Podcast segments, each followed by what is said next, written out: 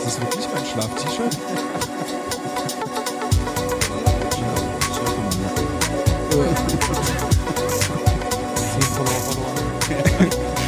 Hauptstadt Eishockey, der Podcast. Hallo, herzlich willkommen zur zwölften Episode des Hauptstadt Eishockey Podcast. Heute sitzen wir wieder zu dritt bei Wally im, im Hauptstadt Eishockey Podcast Studio, aka Wallys Wohnzimmer. Hallo Wally. aka Kasadak, hallo. Und heute nicht in Wolfsburg und nicht durch Robert ersetzt und erst zum Ende des Podcasts entdeckt, dass er Flo gar Ja, nicht. das war sehr nett. Das hat mich nochmal tief berührt im Nachhinein, dass da noch an mich gedacht wird. Das war echt Hallo toll. Flo. Hi. Na, Na? ist gut? Alles schön. Öfter hier, oder? Hm, Manchmal. Ja, schön. Welche Ausgabe ist denn das hier heute eigentlich? Die JJ12-Episode oder Joe Bosilo-Episode? Die Laurin Braun Episode. Ich bin für Tom Fiedler. Tom Fiedler. Tom Fiedler, die große Eishockey-Hoffnung. Grüße nach Erfurt. Ähm, haben jetzt elf Episoden schon veröffentlicht. Das ist ja jetzt, wie gesagt, die zwölfte Episode. Äh, ich habe letztens mal in unsere Statistiken reingeschaut und wir haben jetzt 10.000 Abo, nicht Abonnenten, das wäre cool. Wir haben äh, 10.000 Downloads und Plays äh, schon geknackt mit den elf Episoden, die bisher veröffentlicht wurden. Da kann man dann schon mal Danke sagen. Danke an unsere Hörer, danke für das äh, Und Hörerinnen? und Hörerinnen. Danke für das tolle Feedback. Danke, dass ihr da auch so aktiv immer teilnehmt und äh, Fragen stellt und ja, uns auch im persönlichen Gespräch, wie zuletzt beim Fanstammtisch, dann auch gerne nochmal sagt, wie, äh, wie was das überhaupt soll. wa- was das überhaupt soll. Was macht ihr überhaupt? da? Und äh, ja, und dass ihr uns daran teilhaben lasst, dass ihr das gut findet, was wir hier machen. Und das äh, strebt uns auch an, hier weiterzumachen. Weitermachen auch die Eisbären aktuell. ist er wieder der Herr der Überleitung. Jawohl. Weil, äh, Das war eine super Überleitung. Kannst du wieder eine halbe Stunde bei den Hockey Buddies drüber reden, was das für eine tolle Überleitung war? Das war, du, du spielst auf die Live-Ausgabe bei den Hockey Buddies an. Ja, die war toll. Da habe ich einfach mal äh, das äh, Moderation, mein Moderationstalent voll einfließen lassen. Ich glaube, das war aber auch die Hintergrundmusik, die dich da beflügelt hat. Oh, oder? Der schlafende Typ. ja, das war sehr anstrengend. Und der schlafende Typ, der vorne rumgepöbelt hat, der war sehr lustig. Das Motel One am Hauptbahnhof kann man, kann man empfehlen. Ja. Wie geht's euch? Ja, alle chick, komme aus dem Nachtdienst, bin top motiviert. Heute rocken wir hier alles. Ja. Und du? Ich überspringe die Frage. Du überspringst sie. Ich auch. Aus Gründen. ja, für mich auch wie Nachtdienst. Ähm, ja, wollen wir, wollen wir mit dem, mit dem Fanstammtisch anfangen, weil der jetzt diese Woche war. Äh, Wally hat's über Facebook geschaut. Wir beide waren vor Ort und haben uns angeguckt, was Stefan Richer, Peter John Lee und Stefan Ustorf so zu sagen hatten. Und da kam ja ein bisschen was raus, vor allem, äh, also jetzt ja, zum einen wurde die Neuverpflichtung bestätigt nochmal, aber das war ja, glaube ich, schon am selben Tag ein paar Stunden vorher. Die Bestätigung war schon vorher War schon- und einen Tag vorher konnte man das ja schon bei Hauptstadt Eishockey Einen lesen. Tag vorher konnten wir das schon, schon vermelden. da äh, ist investigativ Wally unterwegs gewesen und hat's gefunden. Ach.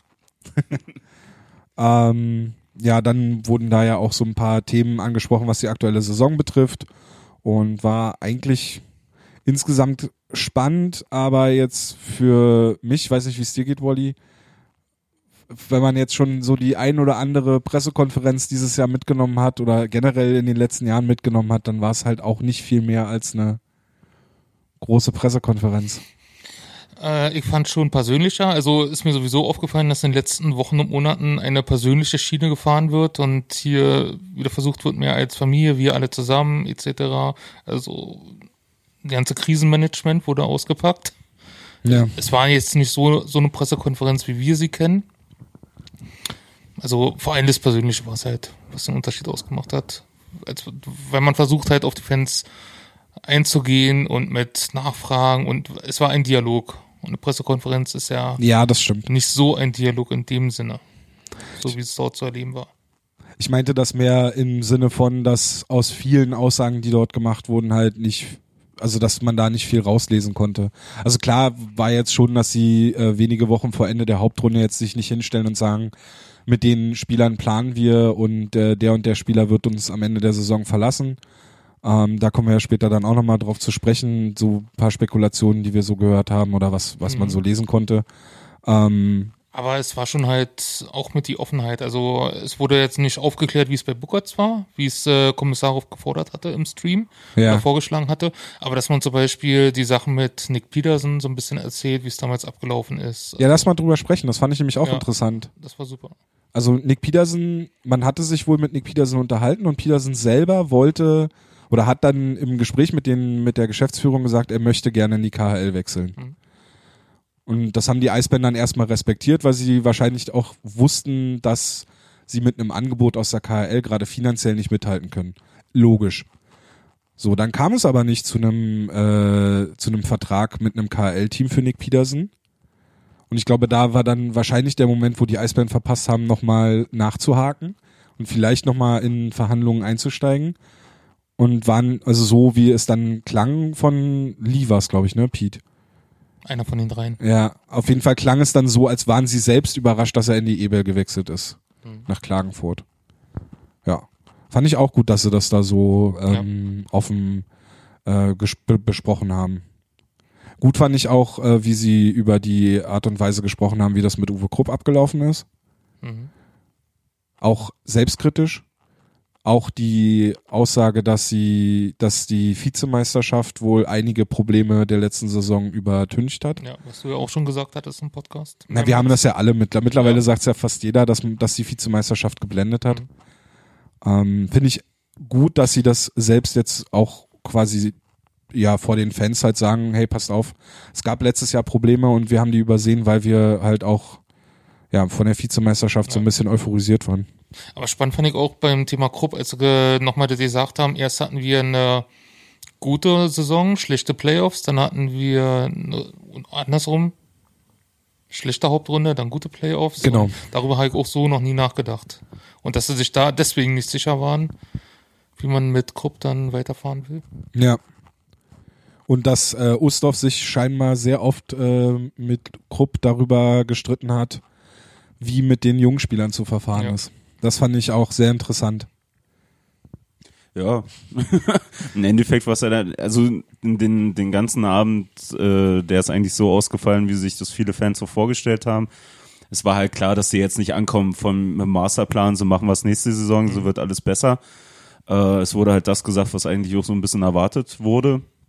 Ähm, und ansonsten wirklich das, was du halt sagst, Volli, halt mit diesem Persönlichen, Ja. das halt reinspielen, halt dieses, wir sind alles eine Familie und eigentlich wollen wir ja alles dasselbe, haben sie auch recht.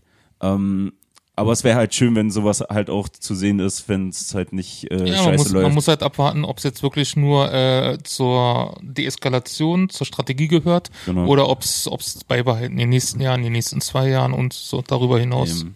So, dass man vom Prinzip her ist es ja wieder das große Ganze. Auch wenn es gut läuft, sollte man trotzdem miteinander reden. So, Das war so eine Sache, die mir halt auch so ein bisschen gefehlt hat, weil also ja auch immer wieder dann gemahnt wurde, dass so eine gewisse Transparenz fehlt von den Verantwortlichen, vor allem Richtung Fans. Ähm, ich bin an sich bei Pete, wenn er sagt, er möchte nicht unter der Saison ständig irgendwelche Wasserstandsmeldungen bei Transfers vermelden. Aber bei gewissen Themen finde ich auch, dass es schon besser wäre, auch eigentlich auch zum Schutz für sich selbst, also jetzt für die Eisbären selbst, wenn sie da ja, bei gewissen Themen halt einfach auch mal sowas wie mit Peterson. Also wir haben darüber berichtet, wir haben ja schon als der Abgang quasi ähm, als Gerücht da war oder eigentlich ja auch schon klar war, dass er nach Klagenfurt geht, äh, haben wir ja schon geschrieben, dass es schwer wird, ihn zu ersetzen und wir haben uns auch gefragt, warum der nicht gehalten werden konnte. Äh, in erster Linie sah es ja auch so aus, als wenn er es aus persönlicher Sicht gemacht hat, also dass er halt einfach nicht in einer Großstadt leben wollte und einfach ein bisschen mehr mit der Familie und er scheint ja auch glücklich zu sein.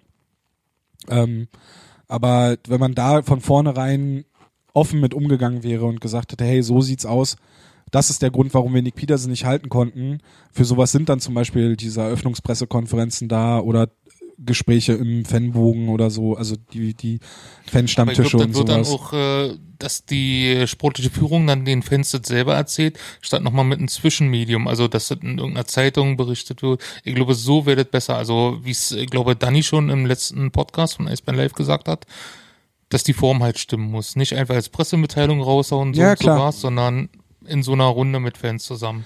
es muss ja, es muss auch nicht bei jedem Spieler sein. Ich sag mal Mhm. wirklich so bei, bei den größeren Namen in Anführungsstrichen oder halt bei so brisanten Sachen wie halt mit Krupp zum Beispiel. dass man das halt schon sagt, okay, das, also natürlich muss man jetzt nicht im Kleinsten reden, aber so wie es halt äh, in, in dieser Runde halt passiert ist, man war sich nicht mehr grün zum Ende, es gab nicht mehr dieselben Vorstellungen von dem Spiel, was passieren sollte. Und dann ist das auch in Ordnung. So, Ja. Vor allem, ich glaube dann halt immer, äh, nimmt das halt auch einfach ganz viel Spekulation Genau, und, das und ganz viel Rumvermute und ich habe gehört, dass äh, nimmt es halt einfach raus und macht Mhm. die Geschichte noch kürzer. das ist halt auch das, was, ähm, was ich damit meine, dass äh, gerade bei der Uwe Krupp-Geschichte herrscht ja immer noch so dieses Bild, dass äh, die Eisbären einfach verpennt haben, Uwe Krupp zu verlängern, ihn weiter zu beschäftigen, ähm, dass die Hauptschuld wohl bei den Eisbären liegt und, und äh, dass da vielleicht noch ein bisschen mehr im Argen lag, gerade auch hinter den Kulissen zwischen den Verantwortlichen und Uwe Krupp. Das hätte man von Eisbärenseite schon viel früher entschärfen können. Nicht jetzt mit diesem, was Uwe Krupp gemacht hat zum Abschied, nochmal sich die Pressevertreter äh, einzuladen und nochmal schön gegen die Eisbären zu schießen, was halt irgendwie so the Krupp Way of Life zu sein scheint, weil er nirgendwo ähm, ohne verbrannte Erde gegangen ist. Und die Eisbären hätten zu dem Zeitpunkt, als diese Artikel erschienen sind, sich vielleicht auch hinsetzen können, mit denselben Pressevertretern von mir aus, ist ja auch eine Transparenz, und hätten ihre Sicht der Dinge halt äh, dort öffentlich machen können, beziehungsweise sich ja dann auch kein können. Agieren, sondern nur ein Reagieren darauf. Und ich glaube, darauf hat man auch keinen Bock. Naja gut, aber wenn das nun mal da in der Öffentlichkeit steht, Mhm. dann kann man ja reagieren. Bei Peterson zum Beispiel hätte man besser agiert, meiner Meinung nach. Man hätte das zur Saisoneröffnungspressekonferenz machen können oder halt in irgendeinem anderen. Nicht als ich, du hast schon recht, als Pressemitteilung geht's auch unter, das ist auch blöd. Ja. Aber wenn man das halt so in einer, in einer Presserunde mal streut und dann geht das halt so über die Medien als Thema.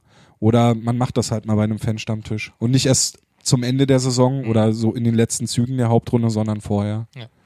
Ja.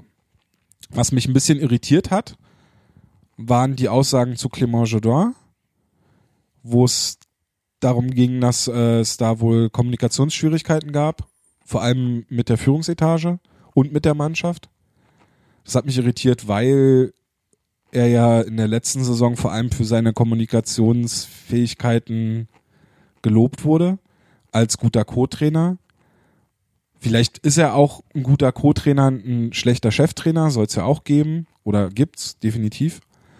Ähm, aber mich hat das verwundert, weil ich auch dachte, dass so, so eine Sachen eigentlich am, im Vorfeld zum Zeitpunkt der Vertragsverlängerung oder des neuen Vertrags, also als wenn man den neuen Vertrag aushandelt, irgendwie bekannt sind.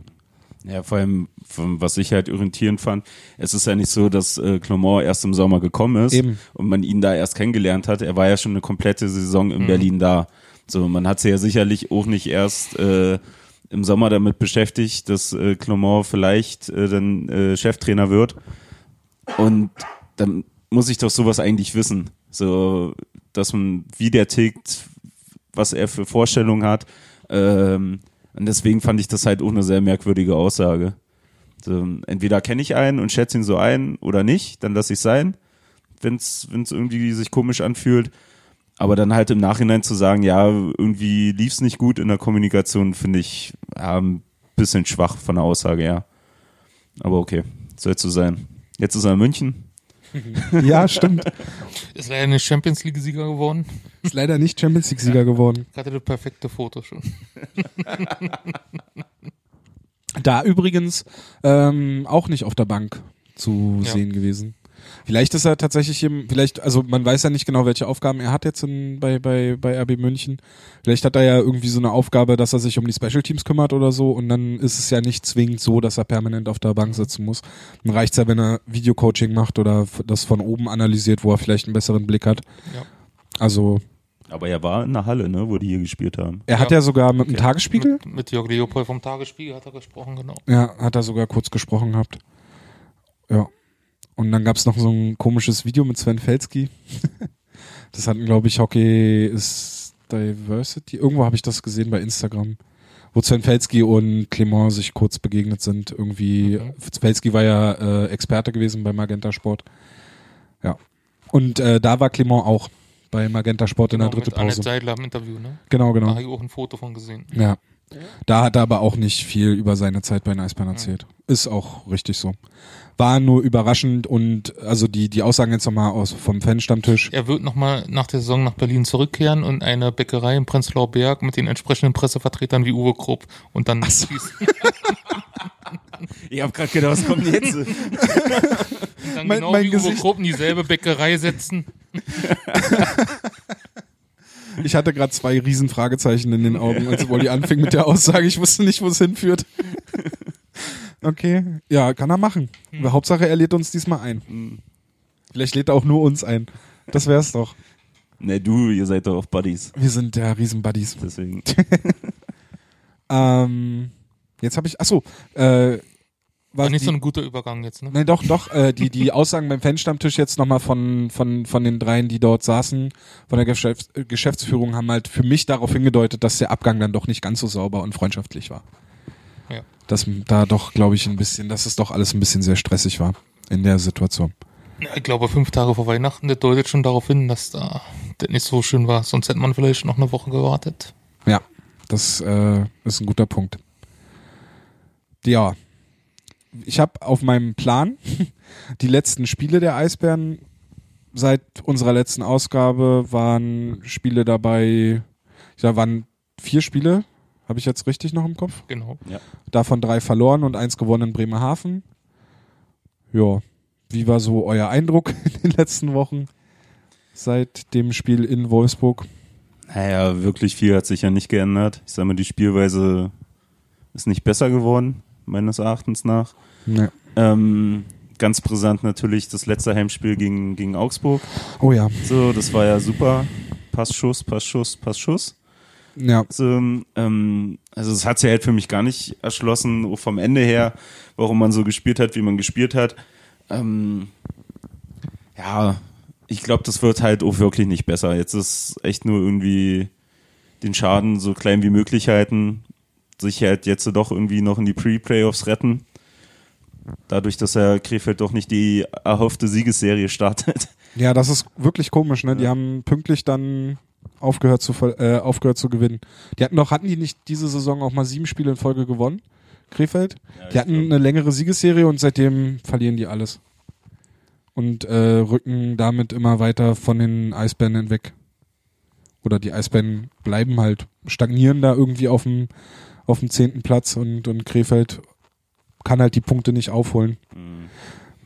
Naja, meine Befürchtung ist dann wirklich einfach, äh, wenn wir Pre-Playoff spielen, dass die Jungs sich dann da irgendwie durchmogeln und dann vielleicht doch ins Viertelfinale oder vielleicht noch ins Halbfinale kommen. Dann geht's gegen Mannheim, da weiß man ja, da ist das Eben. Halbfinale schon sicher. Eben so. und dass man dann halt wieder so ein bisschen in diesen Blendfaktor reinkommt, so im Sommer. So, und halt nicht dazu kommt und sagt, okay, was müssen wir ändern, sondern man sagt dann halt, ja, ne, wir haben es ja noch geschafft. Ja, aber laut den eigenen Aussagen ma- wird's ja garantiert nicht so kommen. Ja, na, das Einzige, was mir Sorge gemacht hat, äh, ich glaube, das war zum Ende, wo Richer gesagt hat, er ist nach Berlin gekommen und hat einen Dreijahresplan gehabt, um den Umbruch zu machen. Da hatte ich dann Tom mit großen Augen angeguckt und scheiße, wir haben nur noch ein Jahr. So, Ja. also, wenn das jetzt eigentlich der finale äh, Schliff nur noch kommen soll, dann muss der Schliff echt ganz schön groß sein. Naja, beim Umbruch ist halt auch so, man kann ja nicht, also ich kann dann jeden Fan, der dann auch beim Fanstammtisch emotional ist und sagt, hey, da muss man sich halt von Spielern trennen, die nicht hier sein wollen und oder die nicht mehr ihre Leistung bringen. Bin ich dann immer rational und sage, hey, aber die haben auch Verträge und du kannst dir nicht erlauben, gerade wenn du halt auch ein Wirtschaftsunternehmen bist in dem Fall, kannst du dir nicht erlauben von, weiß ich nicht, ich glaube, selbst mehr als einer wäre schon schwierig, die, also die Verträge aufzulösen. Du musst Abfindungen zahlen, du musst irgendwie eine Entschädigung zahlen oder sowas. Äh, das kannst du halt nicht bringen. Außerdem, glaube ich, musst du ja auch immer so ein Bild nach außen wahren. Und es gibt jetzt, glaube ich, nicht so viele Spieleragenten in Deutschland oder in Europa, die Spieler anbieten. Und wenn du dann halt irgendwie von einem Agenten zwei Spieler einfach, von, von zwei Spielern einfach die Verträge auflöst und dann willst du einen Spieler von dem Agenten haben, dann sagt der Agent auch so, ja, und in zwei Jahren löst du den Vertrag wieder auf. Also so eine Sachen sind dann immer bei mir im Hinterkopf, dass ich mir denke, du kannst, klar hätte ich mir in dem Sommer jetzt auch gewünscht, dass sie den konsequenten Weg aus dem Vorjahr weitergegangen wären. Ähm, und nicht, was haben sie, 22 Spieler hatten sie verlängert oder was? Das war doch so ein, oder die haben sich doch äh, so damit gebrüstet, dass sie so konstant weitergehen und mit dem Kader, was aus der der Vizemeister geworden ist, ein Großteil des Kaders Ja. wieder in die neue Saison gehen. Ja, Bis auf Petersen, Palett, ne, Wehanen. ja, Und das war's ja fast, glaube ich, schon. ja und nee, Burkhardt war es ja davor. Nee, Bo- Burkhardt war jetzt auch diesen Sommer. Stimmt, dann war halt ja. Burkhardt. Ja. Genau. Ja, aber es war ja auch mit, dass der 85er-Kader angesprochen wurde. Ne? Oh, sehr schöne Aussage von Ähm, Ustorf. Ja. Willst du die sagen? Nee, Weil sag ich, du. Ich glaube, ich krieg's nämlich nicht mehr ganz zusammen. Äh, vom, vom Prinzip her hat er ja gesagt, äh, halt auf die Frage, glaube ich, hin, ähm, dass das ja so der Kern ist und dass daraus irgendwie nicht so die Führungsspieler äh, entstanden sind, die man sich äh, erwünscht hat oder die man teilweise in die Rolle äh, gesehen hat. Ähm, meinte ja Ustorf auch, ja, sie haben sich da vielleicht ein bisschen mehr versprochen, als dann irgendwie rausgekommen ist. Na, er hat gesagt, dass er sich, äh, wenn er sich die Jungs anschaut, dass er dann scheinbar denen nicht alles mitgegeben hat, was er sich gewünscht hätte, um aus den Jungs Führungsspieler zu machen. Fand ich eine sehr offen, also das fand ich eine sehr, sehr gute Aussage. Ja, definitiv. So, weil es ist ja so, das lässt sich ja nicht irgendwie von der Hand weisen. Ja, So, die Jungs, die im 85er Jahrgang da sind, sind jetzt auch gerade nicht die Leistungsträger oder sind die, die du, sag ich mal, als Fan auf dem Eis siehst, die da jetzt Druck machen und versuchen noch irgendwie die Leute mitzureißen. So, ähm, also das sind ganz viele, aber leider nicht die. aber ist es da vielleicht auch zu spät jetzt? Also zu spät in dem Sinne, dass zu dem Zeitpunkt, wo sie dann jetzt ähm, quasi zeitgleich Führungsspieler und Leistungsträger sein sollen, sind sie, was ihre Karriere angeht, schon wieder über ihrem Zenit. über ihren Zenit hinaus. Keine Aura mehr. naja, ich, ich meine es jetzt, äh, Ja, ja. also irgendwann so eine Eishockey-Karriere geht ja nun mal nun, weiß ich nicht. Natürlich, du hast irgendwann hoch und dann geht's ja nur noch Ja, eben. Ja. Und das Hoch von jetzt, nee, ich will keinen einzelnen Spieler ansprechen, weil das finde ich halt auch blöd in dem Sinne. Also das Hoch vieler dieser Spieler oder eigentlich aller dieser Spieler war halt, ist, also die sind alle schon auf der anderen Seite davon. Ja. So, Ich bei glaub, manchen ist man es nicht mal am später 85er passiert. Jahrgang festmachen, sondern kann man ja auch am, also normalerweise ab 32, 33 geht's dann nur noch bergab. Ja, genau. Es gibt Ausnahmen, positive. Mickey Dupont zum Beispiel. Dupont, genau. Aber ansonsten ist, ist ja nun mal so, dass es dann bergab geht. Ja. Ab irgendeinem bestimmten Zeitpunkt. Ja. Und dann ist es manchmal einfach auch nur der Kopf, ne, dass die, dass, dass, also, dass der Kopf, oder nee, andersrum, der Körper, der, also der Kopf weiß schon, wo er hin muss und der weiß auch, was er machen muss, aber der Körper macht's halt einfach nicht mehr, weil, weil es halt einfach, weil der Körper halt einfach nicht mehr hinterherkommt. Ist halt einfach so. Sprichst du da jetzt auf, aus eigener Erfahrung? Hör auf. Was sagt dein Körper? ja, mein, ich weiß es nicht. mein Kopf sagt links, der Körper sagt rechts. Nee, so schlimm war es zum Glück nicht, ey. Hör bloß auf. Ähm, das, ey, jetzt, also, jetzt von da aus zu Konstantin Braun zu kommen, ist halt irgendwie blöd. Aber lass uns über Konstantin, weil Konstantin Braun hat ja dann auch, also überraschend gegen Nürnberg seinen Comeback gegeben. Hm. Und ich bin ganz ehrlich, ich fand's scheiße. Ja. Also ich fand's richtig daneben. Ja, war's auch. Also klar, für ihn persönlich freue ich mich, Ja, ja, dass ja. das alles so läuft, alles schön und gut. Ähm, wünsche ich auch dem, ihm das Beste, aber sich dann das Spiel anzusehen und dass, dass Tine dann einer mit derjenigen war, der die meiste Eiszeit hatte und in den Special Teams gespielt hat, erste Reihe gespielt hat, äh, in Nürnberg dann klar zwei Tore auf seine Kappe ging, weil er einfach noch nicht drinne war. Also ich, was war, da war er ja gerade mal drei Wochen, vier Wochen im Training. Er war drei Wochen im Training. Ähm, Und naja, das holst du halt nicht auf. So, auch wenn du kein äh, unterdurchschnittlicher Spieler bist, so, aber das, das holst du halt nicht auf. Also ich hätte mir halt wirklich vorgestellt, okay, er ist da, so macht vom Prinzip her sechsten, äh, siebten Verteidiger Ja. oder sonst was. Oder halt zusätzlicher Stürmer, was er nun auch schon des Öfteren gemacht hat, in der vierten Reihe. Zum, Und der hat ja auch als Stürmer begonnen. ne, ja, Karriere. genau. Dann hat der Paget erst umgeschult, ne? Ähm, Das letzte Comeback war ja so, da hat er ja im Sturm dann gespielt, vierte Reihe, und Mhm. hat er gleich im ersten Spiel äh, in Iserlohn ein Tor geschossen. Ja. Ich glaube sogar den Game Winner in dem Spiel. sein. So, aber das fand ich halt doch schon, es hat sich halt widersprochen mit dem, was, was von Richer kam. Von wegen, wir schauen, wir gucken, wie es geht und dann ist er da und dann ist er aber voll da. Ich hatte noch gehofft, dass er so einen positiven äh, Impact in die Kabine bringt mit guter Stimmung und jetzt zieht er alle mit irgendwie, Mhm. du, aber war eigentlich schwer. Niederlage und damit war das ja auch hinfällig. Und vor allem das Spiel in Nürnberg war ja eigentlich okay für 40 Minuten. Ich hatte äh, damals auch geschrieben, damals zu dem Früher. ja zu dem Spiel auch geschrieben, dass das zweite Drittel an sich das Beste unter Richer war zu dem bis zu dem Zeitpunkt. Also nur die 20 Minuten, weil da hatten sie ja über 20 Schüsse mehr als Nürnberg in dem Drittel, hätten das Spiel deutlich entscheiden können. Und im letzten Drittel haben sie es halt voll aus der Hand geschenkt. Und wie du halt sagst, da waren halt War doch da der Hattrick von Reimer, ne? Das war dann Ja. der, der Hattrick von, Hei- von, von Reimer. Und ähm, ja, wie du halt sagst, da waren, da gingen halt dann leider Tore auf die, auf die Kappe von Braun. Das kann man halt dann auch sportlich insofern erklären, dass man dann halt auch sagen kann, okay, da fehlt halt diese Spielfitness.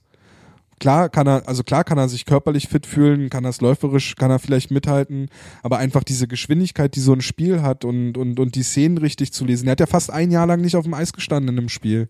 Und dann halt gleich wieder reingeschmissen zu werden in so einem, das war ja zu dem Zeitpunkt auch ein sehr wichtiges Spiel oder, ja gut, an sich ist jetzt jedes Spiel wieder Phrasenschwein, aber zu dem Zeitpunkt gerade gegen Nürnberg, da ging es ja um Platz 10 oder 9 halt. Ähm, fand ich halt eigentlich auch nicht das richtige Signal. Klar, dieses, dieses Emotionale, das haben sie ja auch im Vorfeld ja auch so besprochen, dass er jetzt da mit guter Laune in die Kabine kommt. Das ist auch gut. Also das kann ich mir schon vorstellen. Aber kommt er nach dem, was war das, 6-4 gegen Nürnberg dann in die Kabine und jubelt, hey, ich bin wieder dabei und alle stimmen mit ein? Ich glaube halt dann nicht. Das hat sich natürlich jetzt so Das, relativiert. der Effekt ist sofort ja, wieder weg, ja. ja. Nee, das auf jeden Fall. Aber halt wie gesagt, ich, vor allem, ich sag mal, wenn es das eine Spiel gewesen wäre, hätte man sagen können, okay, sie haben es probiert, tralala, aber dass sich das jetzt halt so permanent durchzieht durch die Spiele, dass er wirklich derjenige ist mit viel Eiszeit. Immer über 17 Minuten, glaube ich, hatte ich in meiner Recherche zum Prospect Report Mhm. gesehen. Ja, Ja, und das finde ich, also finde ich Wahnsinn. So. ja, war ja immer neben Dupont im ersten Verteidigerpaar. Ich glaube, bei einem Spiel sind sie mal in der Rotation auf zwei gewesen, haben dann aber im, im Spielverlauf, ich glaube, das war Bremerhaven, haben sie dann trotzdem im Spielverlauf hat Dupont wieder die meiste Eiszeit bekommen und äh, Braun war kurz dahinter, irgendwie so war das. Bin mir jetzt nicht mehr ganz sicher. Ja, Ja, dann stellt sich natürlich für einen jungen deutschen Spieler wie Maximilian Adam auch die Frage, hm, was soll denn das? Hat ein Jahr nicht gespielt, kommt dann wieder. ja, die Frage ist ja wahrscheinlich, sehr wahrscheinlich schon beantwortet. Ja. Ähm, es war ja zu lesen in, was war das, eine Zeitung aus, ne, war das die Wolfsburger Nachrichten oder Äh, was? Sportbazar hieß das. Ja, das ist ja so, ein, so, ein, so eine Plattform, wo mehrere äh, niedersächsische Zeitungen, glaube ich, das als Online-Plattform nutzen. Ähm, ich schau mal ganz schnell nach, weil ich habe es ja hier in meinen Notizen. Ja, Auf jeden Fall war dort zu, Wolfsburger. zu lesen, dass äh, Maximilian Adam zur kommenden Saison nach Wolfsburg wechseln wird. Ja, nachvollziehbar irgendwo. Absolut. Also schon, ich sag mal, das kann ja vielleicht dann wiederum die gute Laune äh, zurückstecken, wenn du ein Adam bist, also so kann ich es mir erklären, so du die ganze Saison eigentlich daran zu fighten bist, äh, dich irgendwie zu beweisen, zu zeigen, dass du in die DEL gehörst, in der DEL 2 einfach super Spiele machst und da zum Leistungsträger gehörst und dann kommst du hierher und dann kommt Braun, der seit einem Jahr nicht auf dem Eis war, drei Wochen trainiert und wird dir dann vor die Nase gesetzt. Ja. So, also da hätte ich dann wahrscheinlich auch einen dicken Daumen gezeigt. Ja. Und du nicht mal zurück nach Weißwasser kommst, wo du mega viel Eiszeit hast, wo du deine Tore schießen kannst, wo du deinen Impact reinbringen kannst, sondern einfach nur mal die letzten vier Spiele immer nur drei, vier, fünf Minuten Eiszeit bekommst. Ja. In der dritten oder vierten Sturmreihe. Vierte, ja. Ja. Ja. Die Wolfsburger Allgemeine war es Mhm. übrigens. Und der Kollege, der das geschrieben hat, der hatte äh, in der Vergangenheit auch schon den Wechsel von Pavel Groß zum Beispiel nach Mannheim schon sehr früh. Ähm, auch die Björn Krupp-Verpflichtung von Mannheim hatte er schon deutlich, bevor es dann offiziell gemacht wurde. Ja, Da hat der Sven Metzger gesagt, dass man der Quelle schon trauen kann. Genau, also können wir mal davon ausgehen, dass das leider durch ist und die Eisbären damit einen sehr, sehr guten ähm, Nachwuchsverteidiger verlieren, der vielleicht einfach hier nicht die richtige Chance bekommen hat, die er vielleicht gebraucht hätte. Weil ich fand eigentlich immer dann, wenn er präsent gespielt hat, gerade so im ersten oder also er hat ja zeitweise neben Dupont gespielt in der ersten Verteidigung und da fand ich den richtig gut und äh, Jodin hat ja auch gesagt, dass sie den ja bremsen müssen. Also dass er, dass er, also nicht bremsen im Sinne von mach mal nicht so viel, sondern dass er, dass so nach dem Motto, wir wissen, was du kannst, du musst uns hier nichts beweisen, spiel, spiel dein Ding. So. Aber auch da war Jodor noch Trainer, da war auch der Fan-Talk mit äh, Maxi Adam, wo er sich darüber beschwert hat, wie äh, da, wo er nur auf der Bank saß, das Ja. eine Spiel. Ja. Also wie gesagt, absolut nachvollziehbar, wenn er geht. Ja. Also, Aber ich habe es ja auch schon Prospect Report geschrieben, also ich habe nochmal mein Gehirn gekramt, das muss 2015 oder 16 gewesen sein, als Stefan Ustorf dann gesagt hat, äh, dass man hier übermäßig viele Verteidiger produziert und man natürlich nicht alle halten kann. Ich glaube, das war im Zusammenhang mit Henry Hase. Mhm. Und, Oh, Henry Hase hat ja entscheidend das 1-0 von Augsburg und vorbereitet. Henry Hase hat seinen drei, äh, Dreijahresvertrag unterschrieben jetzt in Augsburg. Echt? Mhm. Jetzt ganz frisch? Mhm. Toll. Ja. Ich habe, also als ich die, die, die Vorlage, jetzt kurz auf Henry Hase, die Vorlage, die er da gemacht hat, die fand ich schon sehr gut. Da habe ich mich auch sehr geärgert, dass wir keine GIFs mehr machen können, weil gerade dieses Tor hättest du super an, an einem GIF erklären können, weil das hat er wirklich, also die Scheibe aus der eigenen Zone raus und dann halt kontrolliert ins Angriffsdrittel geführt und das Tor halt, also wirklich ein entscheidender Anteil. Ich weiß nicht mal, ob er die Vorlage bekommen hat, Hm. aber das war schon stark. Ja, aber aufgrund dessen ich dann nochmal alle Nachwuchsverteidiger mir angeschaut, die die Eisbären seit 2013 hatten und da waren ja acht Stück oder so dabei. Also da kannst du ja über eine ganze Verteidigung füllen. Also Ja. hat er schon, hat er schon nicht Unrecht, aber ist natürlich wirklich schade. Maximilian Adam ist, glaube ich, mal ein, hö ein höheres Talent einzuschätzen als äh, Faber oder Alex Trivelato. Ja. Ja, das auf jeden Fall. Ich sag mal, Und Erik Mick braucht halt noch ein bisschen. ja. Na, nicht nur ein bisschen, also er ist ja noch ganz weit von- davon Ja. entfernt. Naja, vor allem das Ding ist natürlich, kannst du nicht jeden spielen lassen, so brauchen wir nicht drüber reden. Aber wo ich dann halt immer, was ich jetzt skeptisch sehe und äh, dass aber halt auch keiner hängen bleibt. Vor allem, wenn du dann so in die, mal vordenkst, in den nächsten zwei, drei Jahren, wer halt alles weg sein kann, so, da denkst du auch so, ja, was machst du denn dann? So, ich sag mal, das kann ja auch schon nächstes Jahr sein. Mit Müller ist er noch, wer weiß, geht er rüber, geht er nicht rüber. Ich glaube nicht. Ich glaube es auch nicht mehr mittlerweile. Ähm, aber die Möglichkeit ist ja noch da. So, ähm, Dupont, weiß ich nicht, macht er nächstes Jahr noch weiter. ja. So, das, das sind halt alles Faktoren und was machst du, wenn die weg sind? So, wenn alles schlimm ist, gehen dir innerhalb von in einem Sommer drei, vier äh, Verteidiger flöten. Mhm. So, und du musst wieder teuer einkaufen, obwohl du dir vielleicht einen hättest sparen können, wenn du halt Adam vernünftig eingesetzt hättest. Ja, oder wenn du halt den Vertrag mit Kettemer nicht um zwei Jahre gemacht hättest oder äh, also Genau, auf zwei wenn man Jahre. dadurch Adam die Option gegeben hätte, hier, ab nächste Saison bist du fest und dann Ja. Top 6. Mhm. Ja. Hey, das mit Kette mal ist eh. Also da, er hat sich halt jetzt verletzt, dadurch ist es halt schwer zu beurteilen, wie die weitere Saison mit Florian Kettemer gelaufen wäre. Aber er hat ja zum Zeitpunkt der Vertragsverlängerung schon, gerade was die Produktion anging, ein bisschen abgebaut. Dann kam ja ähm, Hördler und Müller wieder, dann ging auch seine Eiszeit zurück. Er hat ja dann teilweise nur noch drittes Verteidigerpaar gespielt. Dadurch dann halt auch nicht mehr so auffällig. Bin ich halt gespannt, inwiefern gerade dieser Saisonbeginn von Kettemar halt einfach nur ein Ausreißer war, ein sehr guter zu dem Zeitpunkt ähm, und ein überzeugender. Also ich hätte ihm auch den Vertrag für den Rest der Saison auf jeden Fall Mhm. gegeben, aber diese zwei Jahre stören mich halt komplett. Ja. Jetzt auch unabhängig von Adam. Ja, ne, definitiv. Vor allem, was ich halt wieder so faszinierend finde, ist, äh, bevor er nach Berlin gekommen ist, meinte er, er hat ja überlegt aufzuhören. Ja, Tralala. So, Hat man vielleicht ein, zwei Mal gehört, ne? ja. und, Hier und da. und, äh, und dann spielt er, klar, hatten, so wie du sagst, eine gute Phase, sonst war es die Saison alles gut, aber ihm dann gleich einen Zweijahresvertrag zu, zu geben, verstehe ich nicht. So, entweder du hörst auf oder nicht. So, entweder du machst ein Jahr, weil es noch geht, oder lässt es dann sein. Mhm. So, und da halt gleich so ein dickes Ding reinzusetzen, obwohl du eigentlich weißt, wer hinten dran steht, wen du einsetzen kannst, ja, erklärt sich mir nicht. Und ich hätte sogar gedacht, dass die Laufzeit das Problem ist, weil er hatte ja vorher dann noch, er hatte ja dann diese eine Pressekonferenz, wo er sehr offen über die Verhandlungen gesprochen hat. Und hat ja auch, genau, wo er auch gesagt hat, dass mehrere Clubs auf ihn zugekommen sind, dass auch, dass er auch lang, längere Verträge beko- äh, Aber der ist angeboten hat. Medienprofi. Ich glaube, das war ein bisschen, Das war so ein bisschen taktieren, ja, ja. Genau, um unter Druck zu setzen. Ja. Das war, natürlich war das ein Taktieren. Und da hat er ja auch gesagt, das erste Mal, also öffentlich, dass er ähm, sich schon, dass er schon länger spielen möchte. Also nicht mehr nur noch Genau. die Saison, sondern dass er auch nächste Saison spielen möchte. Das hat er da das erste Mal öffentlich gesagt. Und da habe ich dann gleich zu dir gesagt, und ich habe ja dann noch diesen Artikel geschrieben, den wir nie veröffentlicht haben. Der liegt immer noch hier.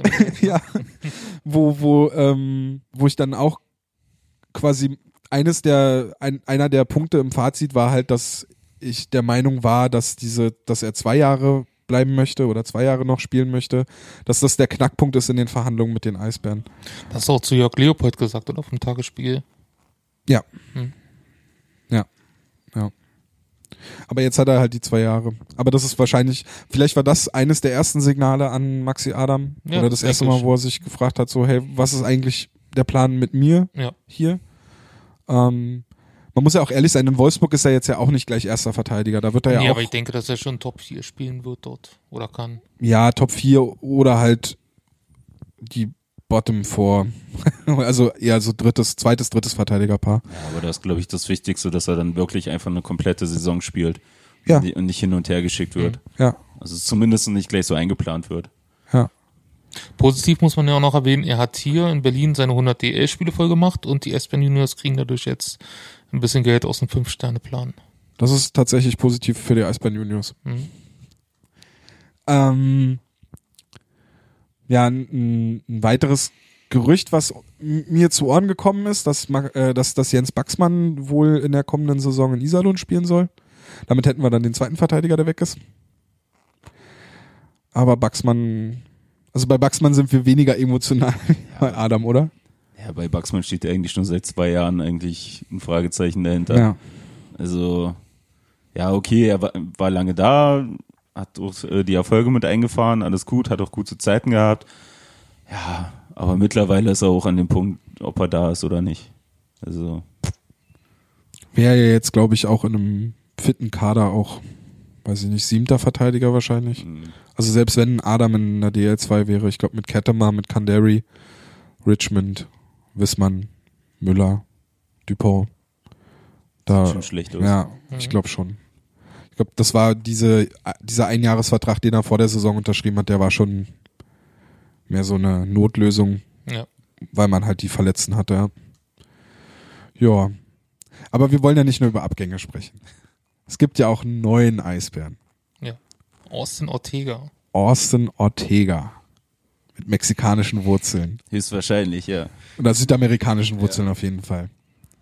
Also, als Fan der Toronto Maple Leafs habe ich gute Erfahrungen mit Spielern, die im Vornamen Austin heißen. Wird anders geschrieben. ne? Darauf kannst du, da kannst du nicht spekulieren. Aber Haben der, hat auch, nur wegen den Namen geholt. aber der hat auch äh, südamerikanische Wurzeln. Mhm. Noch Ja. eine Verbindung. Beide spielen sie Eishockey. ja. Ja. Dazu haben wir ja auch einige Fragen bekommen zu Austin. Wollen wir gleich drauf eingehen, ja. Ja, äh, der Neuzugang wird sicherlich sowieso bewertet werden, aber war der Trade sinnvoll oder nicht, gerade mit den ganzen Rückkehrern? Was denkt ihr dazu? Ja, ich denke halt schon, dass es Sinn macht, weil bei dem, bei dem Dialog wurde ja auch klar gesagt, dass Oppenheimer für die gesamte Saison ausfällt. Also, dass der definitiv nicht mehr zurückkommen wird. Ähm, Spieler Olle Ortega, ja, halt ein kleiner, schneller soll es sein, der auch scoren soll. Ähm, muss man halt schauen, ist ja dann gerade mal seine zweite Station hier in Europa. So, er kommt ja nun aus Schweden, wo er jetzt auch nicht groß äh, gepunktet hat. Ähm, ja, muss man sich anschauen. Im Endeffekt, okay, dass dass du jetzt hier, wenn du um die Playoffs spielst, auch wenn du die Eisbären Berlin bist, äh, keinen riesengroßen Namen holen kannst, ist auch klar. So auch vom finanziellen und sonst was brauchen wir uns nicht vormachen. Muss man halt gucken, inwieweit er, er halt mitspielt, inwieweit er reinkommt. Lässt sich halt bis jetzt, also ich finde es halt echt immer extrem schwer, so einen Spieler zu beurteilen, den du halt noch nicht live gesehen hast. Also ich äh, glaube, wie ich es auch schon ähm, in meinem Artikel darüber geschrieben habe, dass die Eisbären immer ein ziemlich glückliches Händchen hatten bei den Spielerverpflichtungen unterhalb der Saison, äh, abgesehen jetzt von, wie ist der Verteidiger? Roach? Genau. Alex, Alex Roach? Alex Roach. Aber ansonsten, War ich äh, das etwa? ansonsten Aubry kam unter der Saison, äh, Burkhardt kam letzte unter unter der Saison. Und was haben die Leute alle für Krokodilstränen geweint? Quint, Quint kam auch damals Mhm. während der Saison. Ja. Das stimmt. Aber was haben die für Krokodilstränen geweint, als dann mit Burkhardt nicht verlängert wurde, obwohl die nur zwei Hauptrundspiele gespielt hat und dann, ja. Also ich glaube, es geht darum, Platz 10 abzusichern. Deswegen wurde er geholt und ich glaube, er kann schon den Impact hier bringen. Also man so, könnte es auch so sehen, dass er hier seine Karriere so einen Neustart geben muss, weil in Schweden lief es ja überhaupt nicht. In der AHL lief es auch nicht. In der ECHL hat er gut gescored. Mhm. Ähm, jetzt kann man drüber streiten, ob die ECHL oder die AHL in Nordamerika vergleichbar ist mit der DEL. Da streiten sich ja wirklich die Geister drüber. Naja, aber was sagen denn so eine Statistiken aus? Du siehst es ja bei McQueen. Er hat ja So, auch nie groß äh, AHL gespielt und East Coast Hockey League. Ja. Aber heißt ja nicht mehr East Coast, sondern nur ECHL. Ja, muss man, muss man schauen. Ja. Ich glaube, dass die Eisbären schon diese Saison ein Problem mit der Geschwindigkeit hatten. Was für mich aber eher am, an der Teamgeschwindigkeit, also an der Art und, also an der Schnelligkeit, wie gespielt wurde, lag. Ähm, aber vielleicht kann ja ein einzelner Spieler da was, zumindest in der Reihe, in der er dann spielt, aufläuft, ähm, ändern. Ich stelle mir halt die Reihe mit Ranford und Smith sehr lustig vor. Und dann Orte Ortega dazu, dann hast du so drei kleine, dann, Ja. und dann lässt du die los. Die Toastbrotreihe. Dann machst du hinten, hinten stellst du Dupont noch hin und Adam halt mal zur Abwechslung Keeper ins Tor. und dann noch Genau. Küpper ins Tor und dann, Dann sind sie alle ganz nah am Punkt. ja. Und dann spielst du gegen die großen Nürnberger. Und dann schickt Nürnberg schickt dann Mebus und, und Jucina aufs Eis und die wissen gar nicht, was passiert, weil sie die gar nicht sehen unterhalb ihres, ihrer, ihres Brustschutzes. Eine Frage haben wir dann noch dazu bekommen, ob wir, ob, ob wir den auch perspektivisch für die kommende Saison sehen. Ich denke mal eher jetzt zu dem Zeitpunkt kann man es noch nicht sagen. Weil wir ihn noch nicht gesehen ja. haben, ja. Ja, wird, weiß ich jetzt auch noch nicht. Ja. er, halt- er hatte ja einen zwei, zwei Jahresvertrag in Wexel und Ja. da war ja in dieser schwedischen Zeitung darüber die Rede, ob der Vertrag hier von Berlin übernommen wird. Aber ich glaube, das wird nicht der Fall sein. Ja, na, Weil er hat ja nur bis zum Jahresende. Eben, bis jetzt war ja nur die Rede, dass er halt bis Saisonende bleibt. Ja. Spannend fand ich ja, dass einen Tag nach der Verpflichtung bekannt gegeben wurde, dass äh, Colin Schmidt einen deutschen Vertrag, äh, äh, einen deutschen Vertrag, einen deutschen, Passt. einen deutschen Pass Ja, einen bekommen hat. Vertrag mit Deutschland unterzeichnet. Ja. der BRD GmbH. Sie heißen jetzt Kurt Schmidt. Ja. Ein Vertrag mit Deutschland. Der Grund ist ja irgendwie eine, die, eine Großmutter oder so, die ja Deutsche ist. Ja, Wurde mir irgendwie erzählt. okay. Deswegen war es wohl relativ einfach, ihm da so einen Pass zu besorgen. Also steht einem Wechsel nach Iserlohn jetzt nichts mehr im Wege. Nee, naja, er hat ja wohl. In der Liga ging es ja wohl rum, dass er einen Pass kriegt und Ja. daraufhin sind wohl viele Anfragen reingekommen. Das zeigt doch aber auch wieder, wie Ja, bescheuert ist die die DL Hälfte ist. der Liga? Also, Ja, ja, wie viel haben wir? Ja, ich musste Ja. kurz überlegen, wie groß unsere Liga ist, ja. so mehr als die Hälfte der Liga, ja. Aber es zeigt doch auch wieder, wie bescheuert die Liga ist. Ja, Und dass, dass dieses ganze Gerede um Nachwuchseinbindung und deutsche Spieler und äh, dass es halt nicht viel wert ist. Sobald du halt einen halbwegs guten Spieler haben kannst mit einem deutschen Pass, dann wird er halt verpflichtet. Ja, mich erinnert das immer so an den tiefen 90er Jahren, wo man auch irgendwie gefühlt alles eingedeutscht hat. Ja, Oder halt Spieler, die irgendwo, wo halt die Großoma mal irgendwie hier war, gleich genommen und zack, deutschen Pass, weil nimmt er nicht weg und dann können wir da noch einen Kanadier holen. Wer wurde denn damals eingedeutscht? Ja, bei uns ja weniger, aber in der Liga, Ach so, ja. das meinte ich. Ich dachte, wir haben doch hier die ganzen Italo-Kanadier gehabt. Hier wurde auch niemand eingedeutscht. aber wer, äh, Darren Olver wurde eingedeutscht, ne? Mhm. Aber ähm, Moloch auch, ne? die Ja. Molochs wurden beide, die haben doch auch beide in der Nationalmannschaft gespielt. Also TJ auf jeden Fall. Ja. Ähm, Sepp. stimmt, Sepp. Sepp. Wer noch? Ich glaube, dann hört schon fast auf, oder? Aber Mark Olver war nicht, ne? Mark Olver wurde, glaube ich, nicht. Mm, Ich glaube, das war nur Darren. Mark Olver bleibt US-Amerikaner oder Kanadier. Was ist der? Nordamerikaner. Nordamerikaner, dieses Land. Das war doch auch beim, beim, beim Stammtisch. Ja, der hat einen Vertrag mit Nordamerika. Ja, dann haben wir Ortega auch abgehakt. Und ähm, dann jetzt auch noch zu, zu Warte mal, warte mal. Ich Ja, ja, ja, ja. noch eine Anschlussfrage, Okay. ähm, weil wir von der Größe gesprochen haben. Wie wichtig ist körperliche Präsenz im Eishockey eurer Meinung nach? Die Eisbären haben ja viele kleinere Spieler. Hat man sich an der NHL orientiert, wo der Trend inzwischen auch eher zu schnellen und athletischen Spielern geht? Ob die Eisbären sich an dem Trend äh, orientiert haben? Weiß ich nicht. Also ob die Eisbären sich da jetzt äh, dran orientieren, weiß ich nicht. Ich der Trend geht aber schon in die Richtung auf, dass man also vor allem auf Geschwindigkeit und Technik setzt und weniger mehr diese Kanten und diese großen Spieler, die sich kaum bewegen können oder schlechter bewegen können, ähm, dass man schon eher drauf schaut, dass, dass, dass der Sport halt schneller wird. Also du, wenn du dir anguckst jetzt, äh, gut, McDavid, der ist knappe 1,90, aber der ist jetzt auch nicht, der wiegt ja jetzt nix. Aber dann hast du so Spieler in der NHL wie Goodrow, wie Mitch Marner, äh, wie Matthew Basal zum Beispiel. Das sind ja alles Top-Spieler in der NHL und die haben jetzt alle nicht das Riesengewicht drauf. Also ich glaube schon, dass da ein, ein Trend ist, aber ob die Eisbären jetzt diesem Trend folgen, glaube ich nicht, weil die Liga, glaube ich, noch nicht da ist. Ja, ich glaube also es waren ja eigentlich wirklich immer nur irgendwelche Ausnahmen, wo du halt so eine Kanten hattest. So, dadurch, dass man ja in Berlin doch schon immer ein bisschen auf mehr auf das Spielerische, aufs Tempo geachtet hat in der Regel, ähm, glaube ich, fährt man da halt denselben Stil. So, ich sag mal, Beckman ist ja jetzt auch kein Riese, zum Beispiel, den man geholt hat. Ah, Wen haben die denn tatsächlich als äh, jemanden, wo du sagst, der hat jetzt die körperliche Statur? Bei uns China jetzt. hatte. Nee, jetzt aktuell aus dem aktuellen Kader. Shepard. Braun, Braun. Shepard, Bei Braun Aubry. er immer auf, wenn er auf seinen Schlittschuhen steht, wirkt er irgendwie wie drei Meter groß. Ja. Naja, dann hast du Braun, Aubry, Shepard und Wissmann. Also jetzt mal rein optisch. Ja, naja, von der Größe auf jeden Fall, aber es sind ja jetzt auch, wir sind nicht keine Schränke, wie es damals oder teilweise immer noch halt in, in Nürnberg ist oder sowas. Ja, Nürnberg hat, glaube ich, immer noch das größte und schwerste Team der DL. Mhm. Was, also es sagt zwar nichts, also erstmal nichts aus, weil es kommt ja dann immer auch auf die Art und Weise an, wie sie spielen, aber die achten zumindest, glaube ich, schon auf diese physische Präsenz. Aber ansonsten, ich weiß nicht, ob da jetzt ein ligaweiter Trend zu erkennen ist. Ich fänd's nicht schlecht, weil der Sport dadurch besser wird, meiner Meinung nach. Also ich gucke schn gerne schnelles, technisches Eishockey. Ja, klar. In dem auch gerne gecheckt werden Ich darf. wollte sagen, aber wenn es mal rumst, dann ist es so nicht verkehrt. Ja.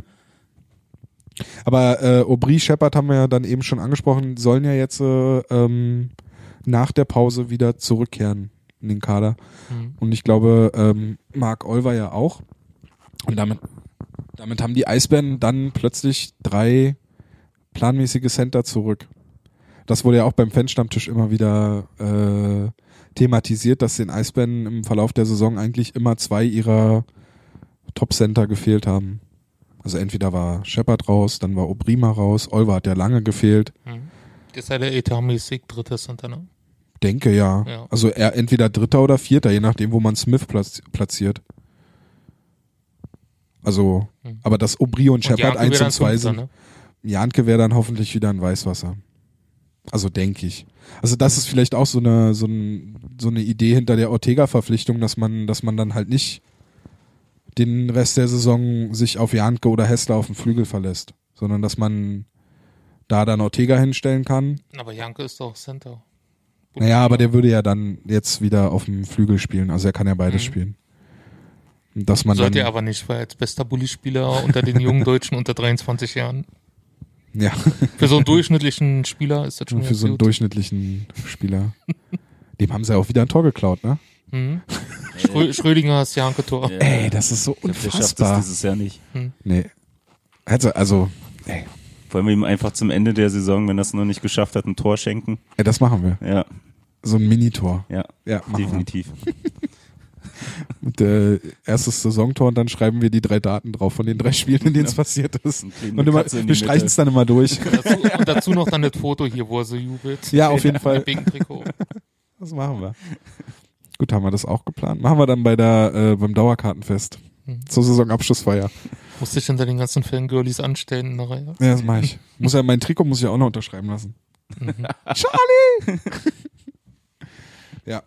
Und Kettemar kommt auch zurück, das haben wir, glaube ich, vorhin schon mal angesprochen. Aber ich denke mal, äh, gerade jetzt die Rückkehr von Aubry und Shepard kann jetzt gerade im Endspurt schon hilfreich sein, oder? Ja, klar. Gibt halt die Tiefe. So, du hast wieder mehr Möglichkeiten. Muss man natürlich gucken, wie Richer spielen lässt. Wenn ich mich da ins Iserlohn-Spiel erinnere, wo Iserlohn mit drei reinkommt und wir haben vier und spielen dann trotzdem nur mit rein. Gut, muss man schauen. Ähm, ja, aber prinzipiell ist es nicht verkehrt. Bin ich auch, gesch- also hast du, ist schon, gerade jetzt bei, bei Olver, der ja auch lange jetzt verletzt war, muss man halt auch schauen, wie er dann wieder integriert wird. Ähm, bei Shepard war es ja eine Gehirnerschütterung, ne? Mhm. Muss man auch gucken, wie, wie er reagiert. Das kann ja leider immer wieder sofort auftreten. Man hat es ja bei Bush gesehen letztes Jahr. Ja, stimmt. Mit dieser Schädel, der hat ja sogar so ein Schädelhirntrauma oder was? Der ist doch so ekelhaft in Mannheim auf den Hinterkopf gefallen. Genau. Ja. Das war in Mannheim, dann die Reise rüber nach L.A. Genau, in Stimmt, Tschechien da hat er ja auch noch gespielt, mitgemacht. Ne? Das war nochmal der Ja. finale, Ja. genau. Naja, und dann absolutes schlimmes Beispiel in dem Fall ja immer Stefan Ustorf, ne? Wo es ja auch mehrere Gehirnerschütterungen waren. Muss man halt schauen, wie er, wie er da reagiert. Aber wenn er jetzt, also der, die haben ja jetzt die Woche trainiert, ähm, haben ja nicht frei bekommen und mussten ja voll trainieren. Ähm, da werden sie ja schon dann drauf achten, in, wie, wie sein Körper reagiert. Und dann, ja, mit Aubry wird, glaube ich, auch einfach wichtig sein, jetzt gerade auch wieder für die Überzahl und auch in der Unterzahl. Also da waren Aubry und Nöbels, auch wenn ich von Nöbels in Unterzahl kein Fan bin, waren die halt gut. Also die haben sich ja auch sogar Chancen erspielt und so, das, das hat schon funktioniert. Ja, Wurde jetzt sogar das erste Short-Handed-Tor erzielt, oder?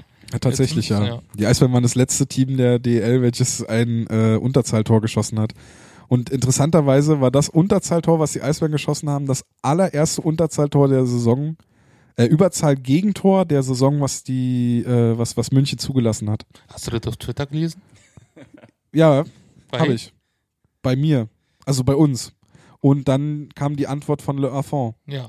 Der ja, und ich habe auf Le Affonts äh, Statistikseite nämlich äh, Mhm. schnell geguckt, weil mir war nämlich so, so, Moment mal, die Eisbären hatten noch kein Unterzahltor. Und dann habe ich schnell geguckt, dann habe ich das über unseren Account getwittert und dann kam wirklich zwei Minuten später, ach übrigens, München Mhm. hat noch gar kein Tor in Überzahl zugelassen.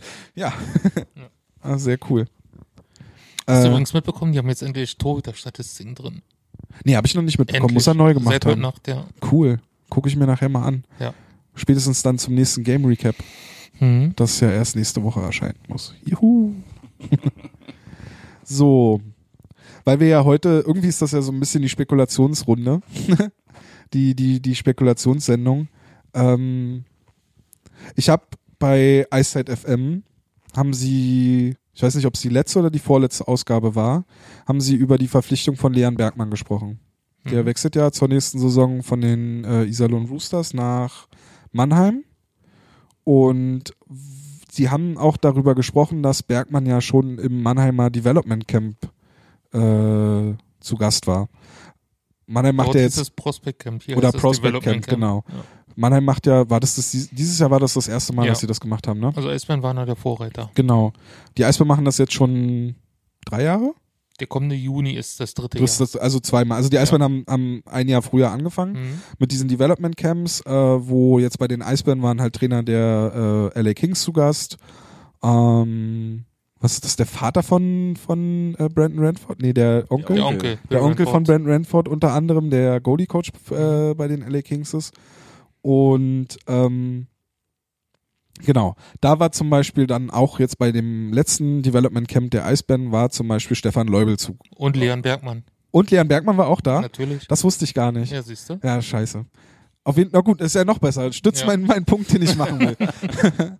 ähm, weiß gar nicht, ob Leubel dann auch bei Mannheim in dem, in dem Camp war. Das wäre ja interessant. Ich glaube nicht, weil Leubel war ja im ersten Jahr da, aber nicht letztes Jahr. Ja. Oh, äh, also letzten Juni. Und ich glaube nicht, dass der in Mannheim war. Auf jeden Fall hatten wir uns ja unterhalten, Wally, als äh, diese Development Camps waren und dann sind ja da halt auch Spieler von anderen Clubs aus Europa und halt Mhm. auch aus der DL da gewesen. Und vor allem die jungen Deutschen aus Nordamerika, das fand ich sowieso sehr spannend. Bastian Eckel und so weiter. Ja. Das sind Namen, die man, die normale Eishockey-Fan gar nicht auf dem Schirm hat. Ja. Und da sieht man die mal live im Genau. Sportforum. Und ich, du hast ja dann auch gesagt, das passiert ja nicht rein zufällig. Oder man kann ja da auch schon gewisse Kontakte knüpfen, zeigen, wie das hier so abgeht, die Verbindung nach Los Angeles, ihnen eine Zukunftsperspektive aufweisen. Ja. Und da fand ich das nämlich sehr interessant, dass scheinbar der Kontakt zu Leon Bergmann von Mannheim zu Leon Bergmann halt schon während dieses Camps anfing. Also so habe ich das verstanden. Sven mag mich da gerne korrigieren. Aber äh, fand ich sehr interessant. Und dann habe ich mir halt gedacht, so, ja, Stefan Leubel hätte mir auch ganz gut in Berlin zum Beispiel gefallen, aber der hat ja jetzt noch mal ein Jahr in Straubing verlängert. um sich besser auf seine Rolle in Berlin vorzubereiten. Er spielt da erst reich. also, ich glaube nicht, dass er sich da vorbereitet. Nee, aber dem geht's ja da gut scheinbar. Also zumindest ähm, hat Fetzi mir das so erzählt, dass ist er auch da ein geborener Straubinger, oder? Ich war ja auf jeden Fall nie dabei, ja, ja. Ja, also ist bestimmt auch eine Ja, Familienfrage. der, der ist so ein Held der. Stadt da oder vom Ja. Dorf. Aber also die Eisbären werden ja dieses Development Camp sicherlich weitermachen. Meinst du, da kann irgendwie nochmal der Kontakt irgendwie zu einem Spieler hergestellt werden, den man dann später verpflichtet, den man da dann schon mal das erste Mal so. Ich glaube schon, dass da immer die Möglichkeit besteht. Also man ist ja dann mit den Spielern beziehungsweise deren Agenten in Kontakt darüber. Das ist immer so der erste Ausgangspunkt. Hier, wir veranstalten so ein Camp. Die Trainer aus Los Angeles kommen hier rüber. Und ich denke schon, dass das ganz einfach dann machbar wird. Und ihnen dann schon mal die Gegebenheiten hier zu zeigen und alles. Die Möglichkeiten aufzuzeigen. Bei dem Development Camp in Berlin waren aber die Trainer der Eisbären nicht mit auf dem Eis, ne? Die standen ja nur draußen. Mm, ja, also die, genau. Die war nicht mit auf dem Eis, sondern nur aus Los Angeles, außer Sebastian Elving Stimmt, Elving Ähm, war mit drauf. beim Torwarttraining. Also- da war ja auch noch ein Gasttrainer äh, aus Finnland mit bei, der sonst in der Red Bull Akademie, Das wusste ich auch nicht mehr. Hanu so und so. Hanu. Müsste ich jetzt nachgucken, wie er hieß. Also wie ich das nämlich verstanden habe, war das bei Mannheim war halt Pavel Grosser mit auf dem Eis. Ne? Mhm. Sondern natürlich dann auch für den für so einen Nachwuchsspieler, der vielleicht dann, also ich, ich könnte mir schon vorstellen, dass die Eisbären zumindest mal so ein mal an, eine Anfrage gemacht haben Richtung Bergmann. Und wenn er dann wirklich die Auswahl hat von mehreren Teams, dass man da, ähm, dass er dann, wenn er schon weiß, wie Pavel Gross arbeitet, dass er sich mit dem schon mal ausgetauscht hat, mit unterhalten hat, dass es natürlich auch sich positiv auswirken kann. Hm. Bin ein bisschen neidisch auf, dass das jetzt bei Mannheim als erstes, also von den beiden Teams, die das machen, dass die halt dann gleich so ein so ein Spieler sich da krallen konnten. Oh, wir haben Cedric Schiemens vom ersten Development Camp bekommen. Stimmt, stimmt. Yay. Na dann ist ja alles Yay. cool. Dann Ja. mache ich mir da keine, keine Sorgen mehr. Ja, aber ich glaube, das ist auch der Unterschied, was sich in Mannheim mit, äh, mit dem alten Preußen da ein bisschen verändert hat, dass man äh, doch schon wieder mehr jüngere Spieler einsetzen, die da halt auch eine Chance kriegen, was ja auch eine Weile nicht war, was bei uns, glaube ich, gerade ein bisschen schwierig dargestellt wird nach außen, wenn wir wieder auf Adam gucken. Ich glaube halt einfach, dass sie auch einen größeren Plan haben von vornherein. Und halt, also dass die nicht mehr so wie früher halt einfach nur verpflichten, verpflichten, verpflichten, sondern dass die halt bewusst Spieler holen, die halt passen müssen. Ist also heute Gefühl wie unter Paget damals hier. Man holt gute junge Deutsche und dazu sehr starke Ausländer. Ja. Ja, Oder du hast halt dann so einen Knaller wie Moritz Seider. Der halt einfach Ja, da. von denen hast du auch nicht mehr viel. bald. Nee, ich glaube halt nur dieses Jahr und dann Mhm. wird er drüben sein. Man Ja. denkt halt nicht nur von Moment zu Moment. Aber Moritz Seider ist ein cooles Stichwort, weil das war, glaube ich, auch noch vor, äh, nach der letzten Aufnahme, die, die Midterm-Rankings sind rausgekommen. Mhm. Willst du da nochmal kurz drauf eingehen, weil du hattest das ja dann auch verwurstet für uns? Genau, aus Berliner Sicht ist äh, interessant, dass auf Platz 99 aus Nordamerika die gebürtige Berliner Tauro Jentsch mit drauf ist, der eine fantastische Saison spielt bei den Sherbrooke Phoenix in Nordamerika. ähm, und auf Platz 99 der europäischen Liste ist Nino Kinder, der gerade sein DL-Debüt hier gegeben hat in den letzten vier Wochen. Und auf Platz 8 der europäischen Goalie-Liste ist Tobias Anschitschka.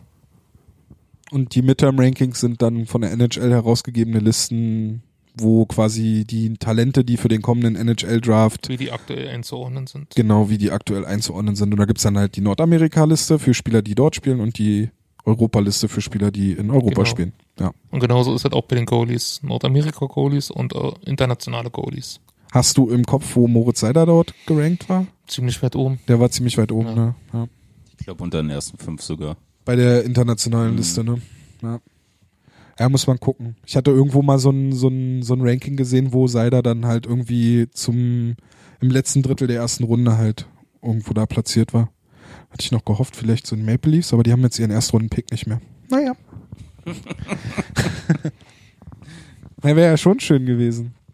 Hättest ein neues Trikot gehabt, oder was? Nö, aber wäre halt lustig gewesen, weil dann hätte ich tatsächlich mal einen Mannheimer Spieler, mich über einen Mannheimer Spieler freuen können. also, ja. Okay, dann äh, tschüss. Nein, äh, wir wollen, also sportlich haben wir es, glaube ich, oder? Haben wir, haben wir noch, habt ihr noch sportliche Themen, über die ihr gerne reden möchtet? Nö, ich denke nicht. Okay. Wir haben noch einige Fragen, äh, die wir noch abarbeiten können. Na, wollen wir das dann wieder zum Ende machen? Okay. Ja? Weil dann würde ich nämlich jetzt erstmal an Flo übergeben und äh, um ein Update zum Fanbogen bitten. Ja, das Update ist relativ kurz eigentlich, aber gut. Ähm, es gibt halt mittlerweile zwei sehr gute Optionen, wo der Bogen hingehen kann, in unmittelbarer Nähe der Arena. Ähm, das ist einmal mehr oder weniger auf die andere Straßenseite vom aktuellen Standpunkt, so, äh, nämlich auf das Gelände der Bahn. Wäre wär halt eine Möglichkeit, also sprich, wer am Bogen war, hat ja schon mal diesen wunderschönen grünen Zaun gesehen, wo bis jetzt noch ganz viel Sand rumliegt. Ähm, dass wir halt äh, darüber gehen könnten. Die andere Option wäre äh, auf das Gelände der BSR, die ja nun vorne sind.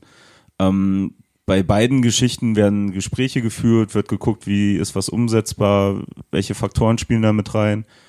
Ähm, und ja, ich ho also ich persönlich hoffe halt wirklich, dass man noch vor Saisonende irgendwie eine Einigung finden kann, die realistisch ist, die umsetzbar ist.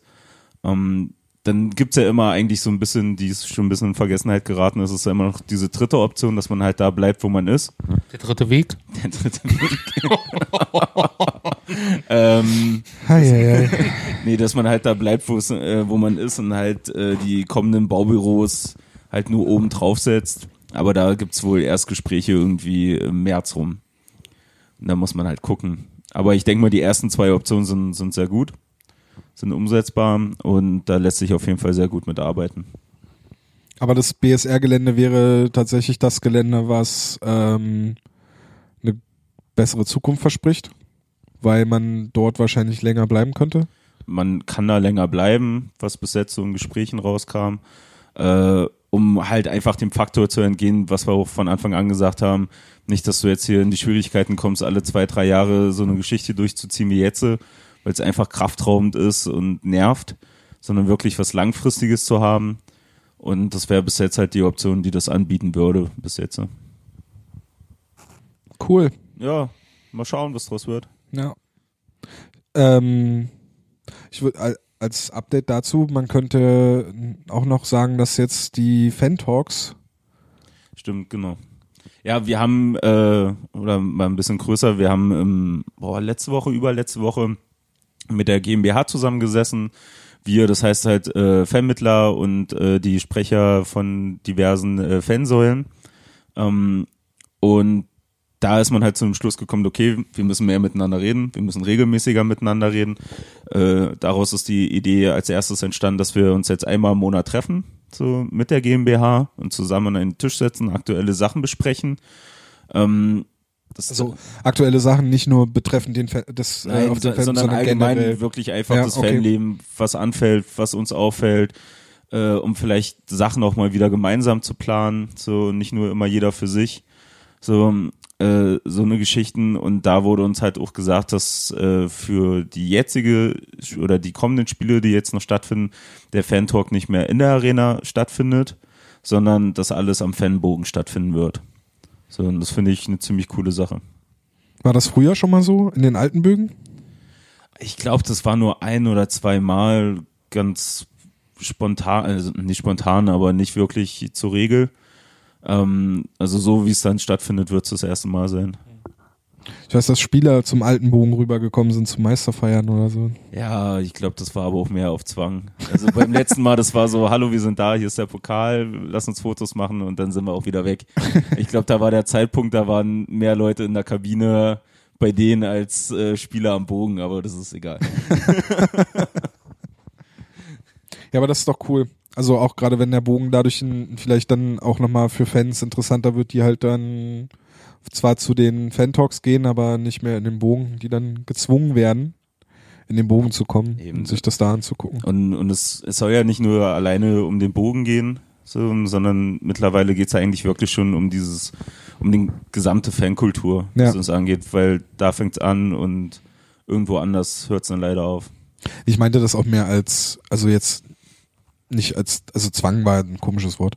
Es war halt als, als, als Werbung quasi auch für den Bogen, um vielleicht neue Leute, die sich jetzt immer fragen, "Äh, warum geht's immer um den Bogen und Mhm. so dieses Mimimi, dass man da halt dann vielleicht die Leute dann halt einfach auch mal dahin bringt und zu zeigt, hey, das passiert hier.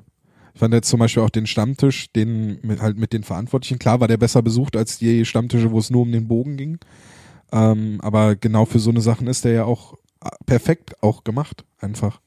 Weil da eben dieser Austausch stattfindet, weil man danach draußen miteinander redet, äh, untereinander, weil man halt diesen direkten Kontakt zu den, zu den Verantwortlichen hat.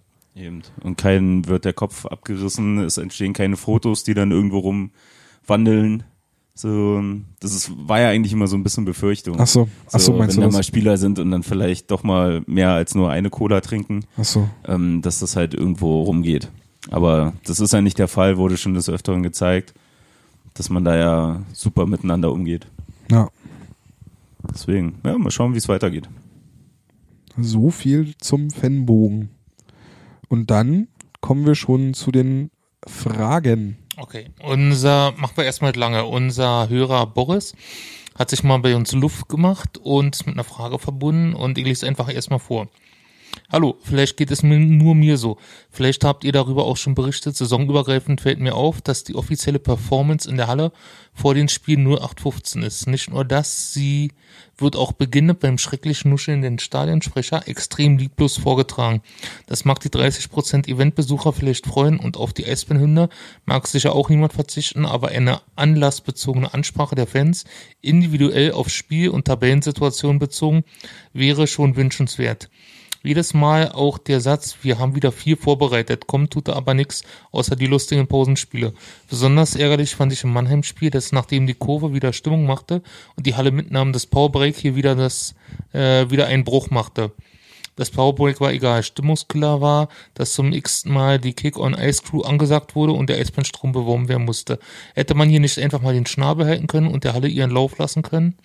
So, vielleicht könnt ihr das mal thematisieren. Wenn nicht, hab, habt ihr mein Stimmungsbild und ich bin mein Ärger los. Bis dahin, macht weiter so, liebe Grüße, Boris. Danke, Boris, für die Frage. äh, willst du anfangen? Ja, kann ich machen. Also ich kann viele Sachen super nachvollziehen. Es sind nur viele Sachen, die mich, mich persönlich auch stören. Ähm, das Problem ist einfach, vor allem bei, bei den Ansagen von Uwe, gut, wir kennen Uwe lang genug. Uwe ist jetzt nicht der große Emotionsbrocken, so, der macht halt sein Ding und das macht er halt auch relativ gut. Ähm, da ist es halt wirklich nur interessant zu wissen, dass es wirklich Sachen gibt, die gesagt werden muss, äh, weil die von der Liga vorgegeben werden. Ähm, bestes Beispiel ist da halt wirklich die, die Aufstellung vom gegnerischen Team. So, das muss gesagt werden. Es ist halt nur äh, oder oder es kann variieren. So, das liegt halt am Verein, äh, wann es gesagt wird. So über die ganze Werbung und Powerbreak und Musik und Sponsor hier, Sponsor da. Ja, das sind halt die Pakete, die geschnürt werden. Das kann man sicherlich auch anders machen, wenn man sich einen Kopf drüber macht. Ähm, aber das ist halt wirklich, da gibt's glaube ich, relativ wenig Platz, um da groß was zu verändern. Ja, diese Kick-on-Ice-Crew wird halt gesponsert oder dieser, dieses Powerbreak wird halt gesponsert von Südost ist das, ne? Dann muss man das halt ansagen, weil es ist halt ein Sponsor. Das ist ja genauso, Wir haben einen Sponsorenvertrag, ne? Ja. die haben einen Vertrag, die bezahlen dafür Geld. Und ich glaube, dass da halt das mit Kick on Ice dazu gesagt wird, ist halt einfach guter Wille der Eisbären, weil sie halt die Kick on Ice Crew damit einbinden. Ich meine, dass die da jetzt mit ihren Trikots da, also mit den Kick on Ice Trikots aufs Eis laufen, war halt auch, ähm, ich glaube, Anna hat sich da sehr stark für gemacht, zum unter anderem, dass da halt ein bisschen mehr auch diese, dieser Kick on Ice Charakter halt irgendwie mit, äh, mit reinspielt. Und ja, zu den Ansagen von Uwe, also ich meine, ich stelle mir den Job eines Stadionsprechers auch nicht so super einfach vor. Ich weiß gar nicht, war das nicht vorletztes Jahr oder so, wo irgendwo in der DL mal ein Stadionsprecher gewechselt ist und das halbe Stadion war gegen den neuen Stadionsprecher, war das nicht irgendwo in Krefeld oder sowas? Ach, gab schon das öfter. Ja, also ich stell mir das nicht einfach vor. Klar, mir ist es auch manchmal zu monoton und immer dasselbe und eigentlich klingen die Ansagen fast so wie vom Band. Aber irgendwie hat's auch seinen Charme. Gerade wenn dann halt wieder der fünfte englische Name falsch ausgesprochen wird oder sowas, dann hat es schon noch was. Ja. Es ist halt, ich glaube, es ist halt einfach dieser schwierige, enge Grad zwischen, ähm, man muss die ganzen Sponsoren zufriedenstellen, man muss die Vorgaben der Liga erfüllen und man muss halt irgendwie auch noch unterhalten. Ja, aber ich glaube, man könnte da wirklich, vor allem was Sponsoren angeht, äh, das beste Beispiel, weil ich letztens mit jemandem drüber geredet habe, ist halt jetzt dieses äh, Eisbär des Monats, was man wieder ange äh, eingeführt hat. Da kommen wir dann schon zur nächsten Frage damit. Okay. Oh. Ähm, halt mit diesem Eisbär des Monats äh, Sache, wo ich mir denke, okay, warum kann das nicht einfach Eisbär des Monats heißen? Sondern muss halt gesponsert werden von XY. So, weiß ich nicht. Es hört sich für mich immer an wie die schönen äh, Kekse, dieser Sponsor. ähm, aber. Meinst du, Auch geil, wenn die einfach immer so eine Oreo-Packung kriegen. Ja, genau. Du bist der Keks der Woche.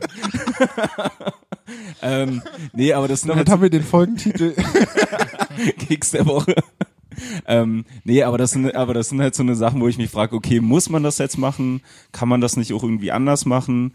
So, oder halt generell diese, diese Pakete halt nicht immer so gigantisch schnüren, so, wo du dann vielleicht im Nachhinein äh, mitkriegst, okay, so viel Kohle steckt da eigentlich gar nicht rein. So, aber muss da jetzt äh, 28. Werbung auf dem Board sein? Muss da jetzt das 26. Mal angesagt werden? Also, das sind nur so, so eine Sachen, was da vielleicht in die Frage ein bisschen reinspielt. Wenn da halt äh, Fußballclub XY da ist, ja, ist schön, dass die da sind.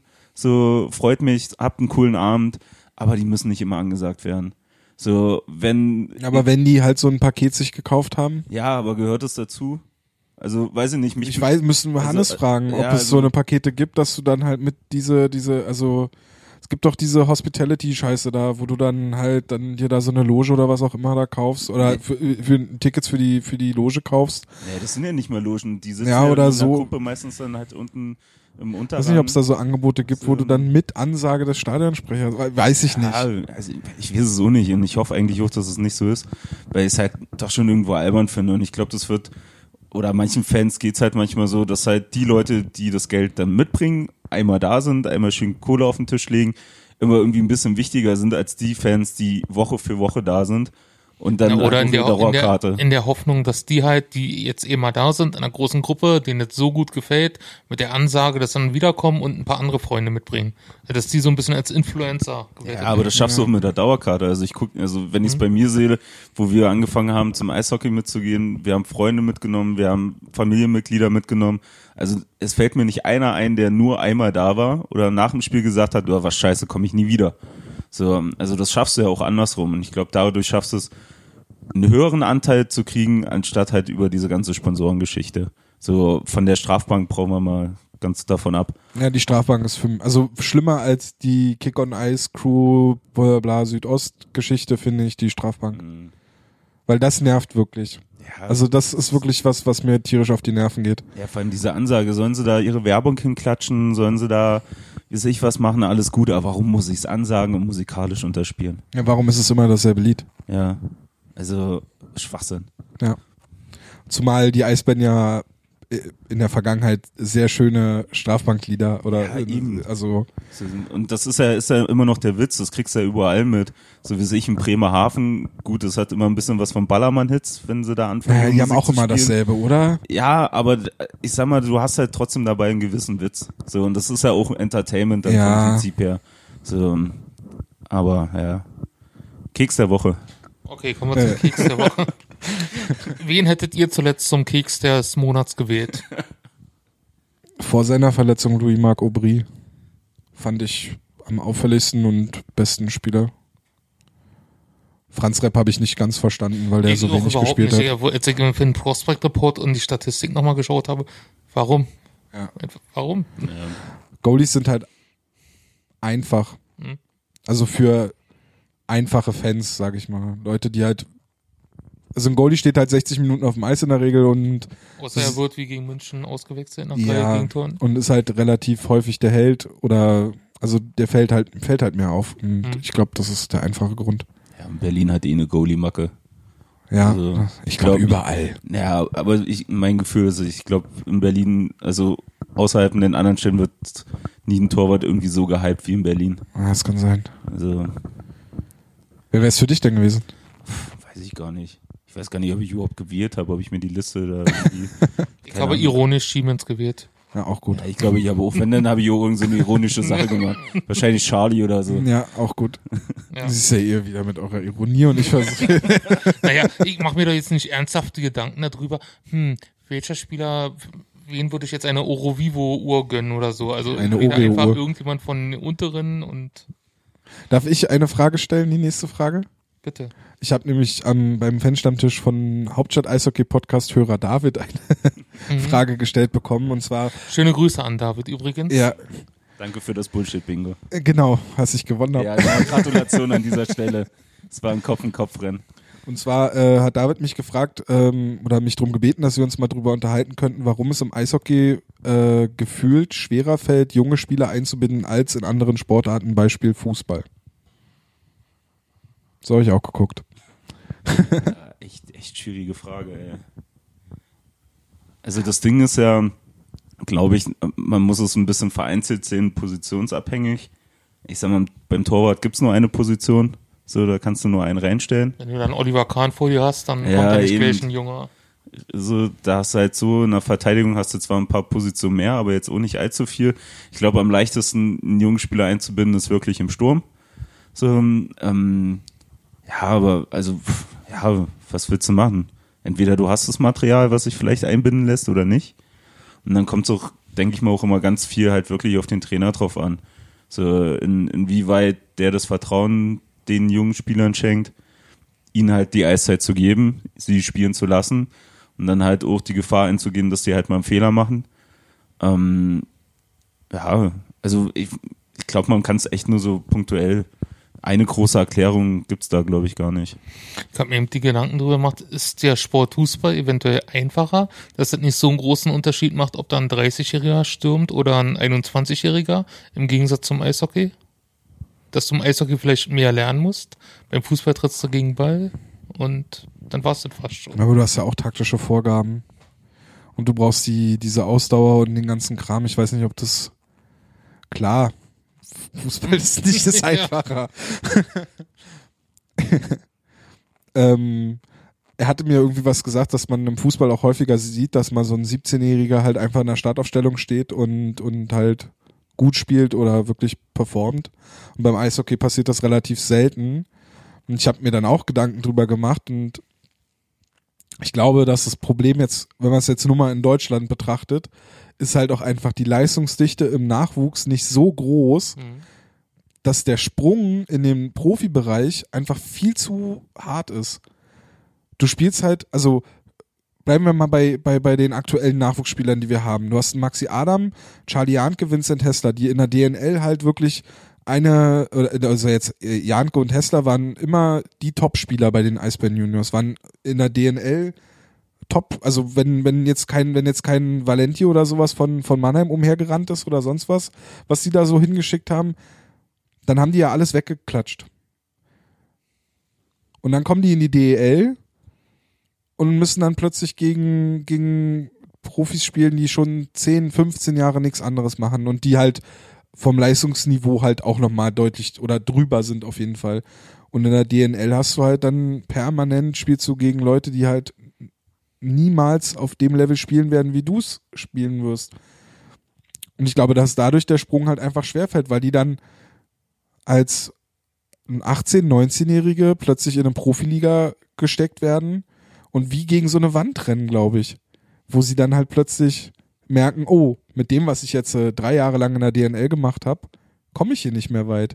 Ich muss mir irgendwas anderes einfallen lassen. Ich muss irgendwie eine neue Identität bekommen. Oder ich brauche halt einfach die Zeit, um mich dran zu gewöhnen. Wo wir dann bei Adam zum Beispiel was am Anfang der Saison, wo es hieß, ja, in der DL2 lernt er nichts mehr, weil, weil er sich an das Level mittlerweile oder über das Level hinausgewachsen ist. Aber in der DL zum Beispiel stößt er ja auch immer noch an seine Grenzen. Und wenn du die Janke anguckst zum Beispiel, wenn er die Scheibe schief, tief, tief schießen soll, stößt er da auch an seine Grenzen, aber das sind, glaube ich, rein körperliche Grenzen, die er da hat. Und spielerisch hat er hat das auch schwer, weil halt dann einfach erfahrene Verteidiger gegenüberstehen oder Stürmer, die, die das halt schnell unterbinden können. In Nordamerika siehst du es häufiger, dass ein, ein auch, also jetzt mal die Riesentalente, Matthews McDavid mal ausgenommen, wenn, wenn du einfach nur gute Spieler nimmst aus dem Nachwuchs, irgendwas so Mitte erste Runde gedraftet oder sowas, Die schaffen es ja auch meistens relativ schnell in den NHL-Kader. Aber ich glaube, die haben einfach schon von vornherein die Leistungsdichte in den kanadischen Nachwuchsligen oder in, in der College-Liga. Ich glaube, das ist ein großes Problem. Dann Und ist es ja dort drüben so gebündelt. ja, Und hier hast du halt eventuell, na, Rückkehrer ist das falsche Wort, aber die Nordamerikaner, für die es drüben nicht gereicht hat, aber die hier noch okay sind und aber immer noch, okay, ja, okay.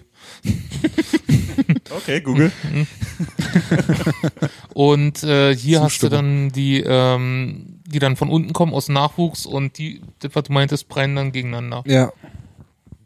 Das ist halt das, was, wer war der Spieler, der von, von den Jungadlern, der aktuell alles wegschießt in der, in der DNL? Weißt du das zufällig? Oh fuck, wie hieß der denn? Warte, redet weiter. Ja, da haben ja ähm, Bernd und Christoph von Shorthanded News ja auch schon drüber gesprochen. So, was gibt es für den in der DNL zu holen, wenn er da halt im Spiel irgendwie, weiß ich nicht, drei, vier Punkte macht? Der lernt ja da nichts. Und dann kommt er, der, dann muss er in der DEL plötzlich spielen und dann stehen da halt, es tut mir voll leid, dass wir äh, halt immer die als Beispiel nehmen, aber dann stehen da halt Yuchina Mebos ihm gegenüber und dann die sagen halt so, ja, Tim Stützle. genau, der Stützle. So, was lernt er denn in der DNL? Wie viele Punkte hat er jetzt aktuell? 21 Spiele, 55 Punkte. Ja, was lernt er denn da? Nix. Also glaub, ich glaube nicht, dass er dann davon noch was hat. Na, ich denke auch, dass es äh, halt diese, diese Zwischenstufe halt einfach fehlt.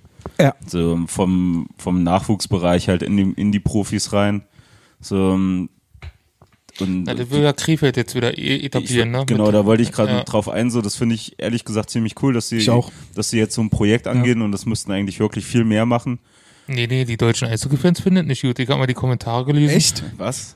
Wie kann denn das sein, so einfach so in der dritten Liga zu starten? Oh mein Gott, hier Wettbewerbsverzerrung und so Sonst welche weiter. aus Riesersee oder was? Aber die Eisbären Juniors hätten es ja auch so machen können, ne? Haben sich ja bewusst für den Weg über die Landesliga entschieden Mhm. und wollen ihr Team nach hoch führen. Ja, nee, aber ich sage, ich glaube genau das fehlt halt, weil das, das fängt ja wieder vieles auf. So vor allem dieses Körperliche, das ist immer mein bestes Beispiel. Wenn du teilweise die Jungs siehst, ich weiß nicht, ob ich es hier schon mal gesagt habe, aber im Internat steht ein Eishockeyspieler, ein Volleyballer und ein Leichtathleten nebeneinander. So sehen die vom Körperbau erstmal alle gleich aus, bloß vielleicht die Größe ist unterschiedlich, dass der Volleyballer zwei Körper größer ist, aber die, vom Körperbau ist das alles genau dasselbe. So, und du siehst ja jetzt äh, sogar schon teilweise, wenn die Sprünge sind von, von den Schülern äh, in, die, in die DNL rein, so, dass das ja auch nochmal locker eine Welt ist, die da dazwischen ist. So klar vom spielerischen, vom Tempo etc., ähm, aber halt wirklich einfach vom Körper. So, das sind Schüler, wenn du die siehst, ist der Großteil, sieht das halt alles noch nach Kind aus. So, Ja, das habe ich auch letztes Wochenende erst wieder gesehen. Also du hast auf der einen Seite schon die Spieler, die kurz vor der DNL stehen und dann die, die gerade erst in die Schülerklasse reingerutscht sind Ja. und die halt wirklich noch sehr klein aussehen. Nehmen wir halt hier Philipp Ziesche, also das ist ja Ja, wirklich der ist sehr ja- klein. Also wenn es danach geht, würde ich die halbe Mannschaft gerne jedes Mal bei Meckes einladen, Mhm. so damit die was auf die Rippen kriegen. Aber das ist ein Punkt, weil wir gerade drüber sprechen, dass der mir auch am äh, an dem Mittwoch eingefallen ist, wo Ustorf das kurz angekratzt hat ähm, mit diesem 85er Kader und mit dem Vergleich mit Mickey Dupont, warum jetzt der Älteste im Kader halt noch so gut aufspielen kann, weil er die körperliche Fitness hat. Ähm, ist das, glaube ich, auch ein Punkt, was, was hier den, den Jungs ein bisschen mehr in den Kopf äh, gehämmert werden muss, dass nicht nur das reicht, was du im Training machst, im regulären, sondern du musst mehr machen, weil du mehr erreichen möchtest. So, und da gehört es halt auch dazu, nach dem Eistraining oder nach dem regulären Kraftraumtraining vielleicht nochmal eine halbe Stunde, Stunde hinten dran zu setzen. So, und mehr zu machen als alle anderen, um sich halt abzuheben. So, ich glaube, das ist ein Punkt, was, was bei vielen noch ein bisschen nachhängt, so, was den Jungs verdeutlichter äh, wiedergegeben werden muss oder verinnerlicht werden muss. Nee, du kommst halt irgendwann in deiner Karriere an den Punkt, wo Talent nicht mehr ausreicht. Nee. Ich glaube, durch, durch die DNL kann man sich als sehr talentierter Spieler noch so durchschaukeln, ohne großartig mehr zu machen. Da reicht dein Talent aus. Aber irgendwann, wenn es Richtung Profis geht, Da dann brauchst du more potential. genau. morepotential.de gibt's jetzt. Ja, ich glaube, die Frage haben wir damit. Wenn es da noch Nachfragen gibt, David gerne an uns beim nächsten Mal. wird das so, eine, so, ein, wöchentlich, äh, so ein zweiwöchentliches äh, Segment, wo wir dann eine Diskussion mit David führen. David fragt. Ja, genau. Okay, dann ähm, Robert fragt aus der Schweiz, wenn ihr Kinder hättet, würdet ihr die zum Eishockey schicken? Wenn ja, nein, warum? Uha. Ja, Warum? Ja, weil ich selber Eishockey gespielt habe, weil ich selber immer noch Eishockey spiele, weil es für mich der, der Lieblingssport ist. Und also jetzt ist einfach alles nur bei mir. naja, also momentan ist es halt auch so bei uns zu Hause, zum Beispiel der Kleine ist ja, der wird ja jetzt zwei und äh, der rennt ja ständig da mit seinen Ministicks durch die Bude und schießt irgendwelche Pucks und Bälle umher und äh, macht nach, wenn, wenn ich ein Eishockeyspiel auf dem Fernseher gucke, was er da sieht und so. Also ich denke mal, dass da das Grundinteresse schon da wäre. Und ähm, wir werden das probieren und wenn er dann, wenn er da Bock hat und dranbleiben möchte, dann soll er es machen. Aber ich werde, also ich werde, weil das vielleicht jetzt falsch klang, also wenn er dann irgendwann sagt, er möchte es nicht mehr machen, dann muss er es auch nicht mehr Dann machen. muss er durchziehen. Muss er, du- muss er, Ja. Dann muss kriegt er er, Einzeltraining bei Du Andreas hörst- Gänse. ja genau, Du hörst erst auf, wenn du gedraftet wirst. genau. Auf jeden Fall werde ich dem mit vier schon sagen, hey, du kommst jetzt irgendwann an einen Punkt, wo Talent nicht ausreicht. Hier hast du deine Hand und sieh zu. Ja, also ich glaube, Robert spielt aber auf diese Kopfgeschichten wahrscheinlich an, oder? Das ist ja bei Weiß ihm so ein, so ein sehr wichtiges Thema. Also Football würde ich ihn nicht spielen lassen zum Beispiel. Mhm. Ja, im Endeffekt kommt halt bei mir der Pädagoge durch, davon mal abgesehen, dass ich zumindest nichts von dem Kind weiß, was ich habe. Ähm, äh, aber ja, klar, wenn, wenn das Kind Eishockey spielen will, soll es Eishockey spielen. Wenn es zum Ton will, soll es zum Ton gehen. Wenn es, wie weiß ich, was machen will, so, soll es machen. So, Ja. Also um Gottes Willen. Bloß kein Zwang, das habe ich zu oft gesehen, wo dann irgendwelche äh, Wünsche, Träume von den Eltern über, über das Kind ausgeübt richtig. werden. Mhm. Und es geht zu ganz großen Teilen nie gut aus. Ja. So, und dann aber halt immer auf den Schultern von dem Kind. Ja. Meistens bin ich gerade derjenige, der dann sagt, ey, ich habe jetzt keinen Bock mit dir Hockey zu spielen. Und dann mir dann wieder mal seinen, seinen zweiten Schläger in Ja, die Hand aber so drückt. geht's los, weißt du? Du musst das unterstützen, sonst landet ich er nie in Toronto. Naja, Das wird sonst nicht. oh, das wäre Toronto wäre toll. Ja, eine Frage haben wir dann noch. Was Das, die, du hast die Frage nicht ich beantwortet. wollte jetzt übergehen. ich kann jetzt nicht antworten, nee, habe ich eigentlich keinen Bock da drauf, weil das ist ja so viel Stress für die Eltern, die immer überall hinzubringen in Valley. Und, Doch, kannst du antworten. Ja, pff, Hat er jemand getan. ja. Ja. Ja. Dann haben wir noch eine Frage, wie denken die Spieler über ihre derzeitigen Leistungen? Ja, ich glaube, die sind auch nicht begeistert. Die machen Party, Ja. weil Braun jetzt da ist. Ja.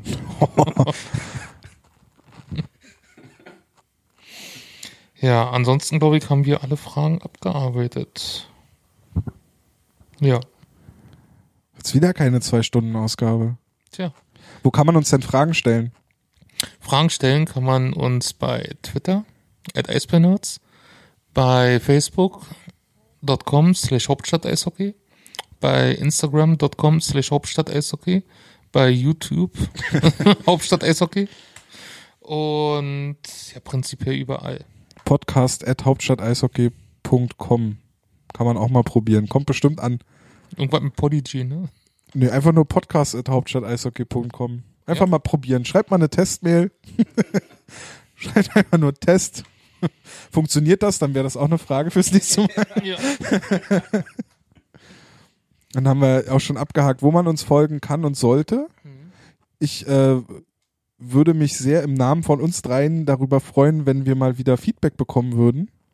Das ist nämlich schon etwas her, dass wir zuletzt äh, Feedback gerade bei iTunes bekommen haben. Ähm, Feedback bekommen wir ja. ja, Feedback, ja genau, dass wir da eine Bewertung bekommen. Ähm, gerne auch drei Sterne oder einen, nee, lieber nicht, macht mal fünf. Und äh, ja, folgt uns überall, bleibt uns gewogen. Vielen Dank fürs Zuhören und bis zum beim nächsten Mal machen wir machen wir noch nicht. Okay. Das doch erst beim übernächsten Mal. vielleicht auch erst beim übernächsten Mal. Haben, haben wir dann wieder Gäste? Wir Weil dann haben- komme ich nicht. Wir haben, wir haben demnächst auch wieder Gäste. Mal gucken, ob es beim nächsten oder beim übernächsten Mal ist. Lasst euch überraschen. Bis dahin, vielen Dank fürs Zuhören. Ciao. Auf Wiederhören. Tschö.